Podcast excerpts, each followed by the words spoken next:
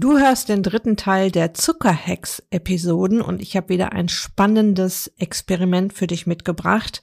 Und da wünsche ich dir jetzt ganz viel Spaß beim Zuhören. Herzlich willkommen in der Podcast-Show Once a Week, deinem wöchentlichen Fokus auf Ernährung, Biorhythmus, Bewegung und Achtsamkeit. Mit Daniela Schumacher und das bin ich.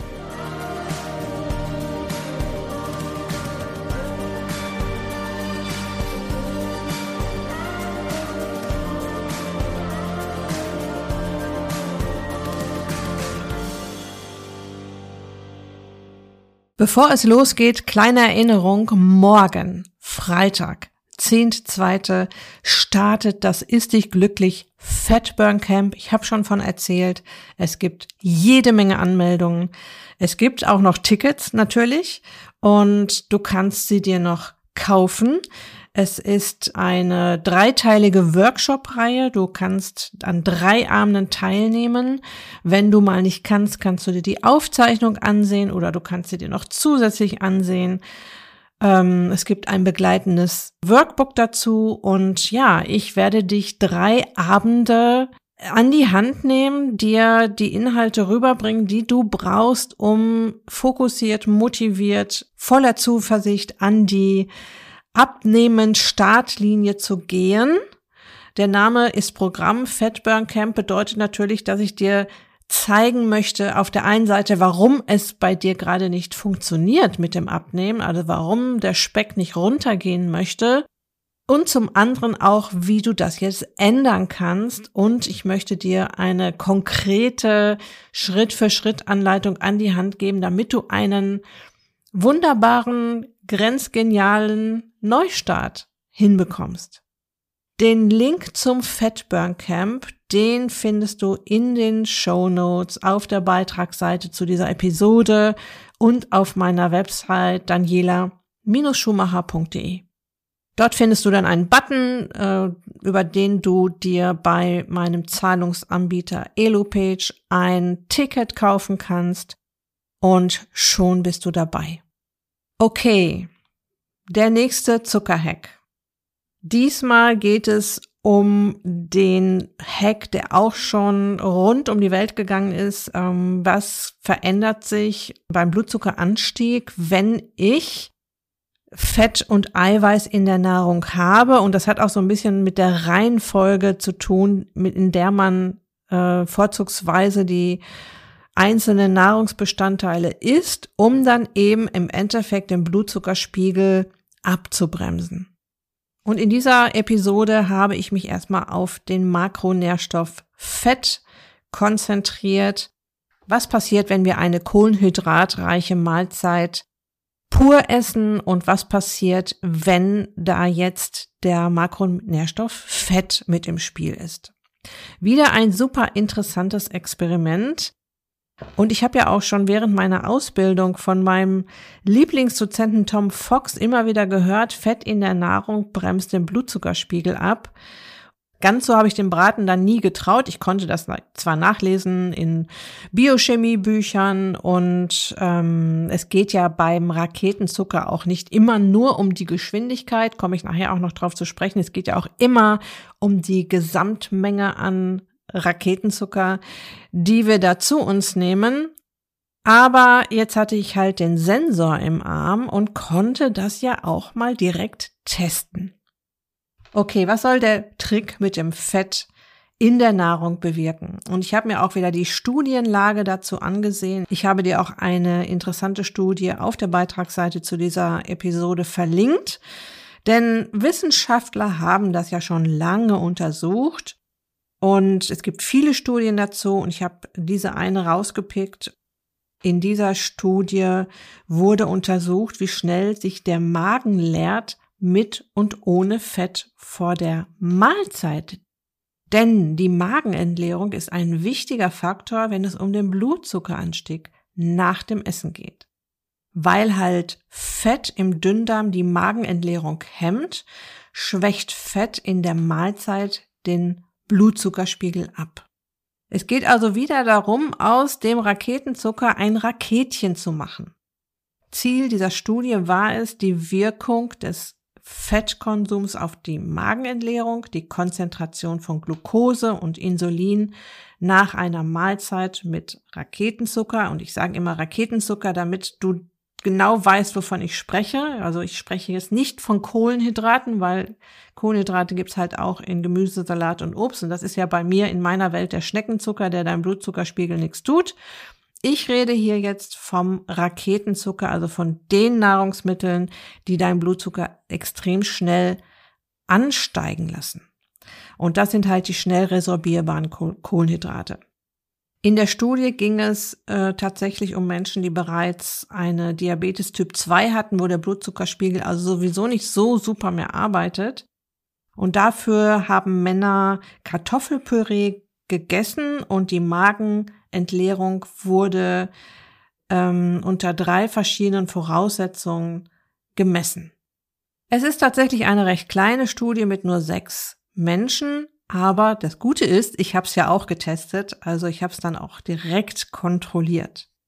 Die Probanden haben Kartoffelpüree gegessen und im ersten Test haben sie 30 Milliliter Wasser 30 Minuten vor dem Kartoffelpüree zu sich genommen. Im zweiten Test 30 Milliliter Olivenöl 30 Minuten vor dem Kartoffelpüree und im dritten Test gab es eine Mischung aus Wasser und Öl, auch wieder 30 Milliliter 30 Minuten vor dem Kartoffelpüree. Das Ergebnis war, die Magenentleerung war viel langsamer mit dem Öl im Vergleich zu Wasser und auch im Vergleich zu der Wasser-Öl-Mischung. Der Anstieg des Blutzuckers nach dem Essen wurde deutlich verzögert. Der maximale Glukosewert trat mit Öl auch später auf. Und die Schlussfolgerung der Studie, die Einnahme von Fett vor einer Kohlenhydratmahlzeit verlangsamt die Magenentleerung deutlich und dämpft den postprandialen Anstieg von Glucose und damit auch von Insulin und postprandial heißt nach der Mahlzeit. Und tatsächlich ist es auch ein Ratschlag, den Diabetiker beherzigen sollen, wenn sie ihre Insulindosis berechnen. Also wenn Fett in der Nahrung ist, verzögert es die Magenentleerung, Kohlenhydrate werden langsamer ins Blut aufgenommen und dadurch verändert sich auch die Dosis für die Typ-2-Diabetiker und natürlich auch die Dosis, die die Bauchspeicheldrüse bei gesunden Menschen ausschüttet. Oder nochmal ganz anders, deine Bauchspeicheldrüse muss nach einer Portion Nudeln schneller und eine größere Portion Insulin produzieren als nach einer Portion Nudeln mit Olivenöl. Heißt das jetzt, dass wir uns die Pizza ruhig reinhauen können, weil ja so schön viel fetter Käse oben drauf ist? Das werden wir natürlich gleich auch noch besprechen. Okay, kommen wir zu meinem Experiment. In meinem Beispiel geht es um eine Brotbackmischung mit Haferflocken. Und das kam so, meine Teilnehmerin Doro hat uns eine Backmischung in unsere Gruppe gepostet, in der Haferflocken enthalten waren. Und Haferflocken sind ja nun mal Raketenzucker. Ich hatte den Sensor im Arm und dachte, das ist doch mal ein wunderbarer Test. Das Brot war schnell gebacken. Ich habe zwei Scheiben ähm, pur gegessen und mein Blutzuckerspiegel ging erwartungsgemäß ab wie eine Rakete und beruhigte sich auch erstmal nicht. Am nächsten Tag habe ich dasselbe Brot gegessen, diesmal mit ordentlich Butter oben drauf. Und was soll ich sagen? Die Blutzuckerkurve sah komplett anders aus. Die Ausschläge blieben im grünen Bereich, der Blutzucker kam schneller in einen gechillten Bereich. Also kam bei mir tatsächlich dasselbe raus wie in der Studie, von der ich dir gerade erzählt habe. Das Fett auf dem Brot hat die Blutzuckerkurve abgebremst. Okay, wir kommen zurück zu der Pizza mit dem Käse obendrauf oder mit der Frage, kann ich mit diesem Trick jetzt ohne Ende Süßigkeiten und Kuchen essen? Und ich habe das ja in den letzten beiden Zuckerhex-Episoden immer wieder erklärt. Und ich finde es auch total wichtig, dass du das verstehst, wenn wir darüber reden, mit welchen Tricks wir die steile Fahrt der Blutzuckerkurve abbremsen können, geht es um die Geschwindigkeit, mit der Zucker im Blut landet. Und es ist natürlich super, wenn wir die abbremsen können. Ja, weil Blutzuckerspitzen extrem gesundheitsschädlich sind. Was wir nicht aus dem Blick lassen dürfen, ist die Menge des Zuckers, die uns durch den Körper rauscht. Nehmen wir uns mal eine Pizza, die so 30 Zentimeter Durchmesser hat. Die hat rund 270 Gramm Kohlenhydrate. Das sind umgerechnet 90 Stücke Würfelzucker. Das muss man sich mal auf der Zunge zergehen lassen. Ganze Menge und das steckt nicht in dem Belag, das steckt in dem Mehl, also in dem Teig. Der Käse auf der Pizza sorgt tatsächlich dafür, dass der Blutzuckerspiegel gedämpft wird. Durch das Mehl ist extrem viel Raketenzucker in der Pizza und der Käse dämpft das Ganze jetzt ein wenig ab. Das heißt, die Rakete wird zu einer etwas kleineren Rakete, ist aber immer noch eine Rakete und die Menge Zucker bleibt. 90 Stücke Würfelzucker. Und die passen jetzt nicht in unsere Zuckerspeicher rein. Ja, wir können pro Mahlzeit maximal 60 Gramm Kohlenhydrate aufnehmen. Man sagt auch pro Stunde, ich sage pro Mahlzeit. Wenn du dich jetzt auch noch wenig bewegt hast oder erst vor kurzem was gegessen hast, ist jetzt noch viel weniger Platz drin. Also deine Speicher in der Leber und in der Muskulatur können gar nicht diese ganzen Zuckerwürfel aus dieser Pizza aufnehmen. Das heißt, das, was sie nicht aufnehmen können, sagen wir mal zehn Stücke Würfelzucker, werden, wie wir ja schon ganz oft besprochen haben, jetzt nicht einfach ausgeschieden, sondern umgewandelt in Fettmoleküle und auf deine Hüften gepackt. Egal, wie sehr wir die Blutzuckerkurve ausgebremst haben, der Zucker muss ja irgendwo hin. Ja, der ist ja da.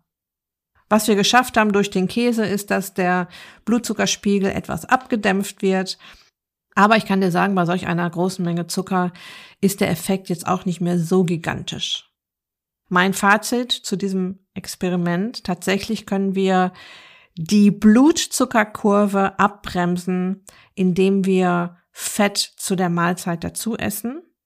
Ähm, laut der Studie war es sogar noch besser, wenn man das Fett circa 30 Minuten vor der Raketenzuckermahlzeit futtert. Und hier sind wir dann auch wieder bei der Reihenfolge.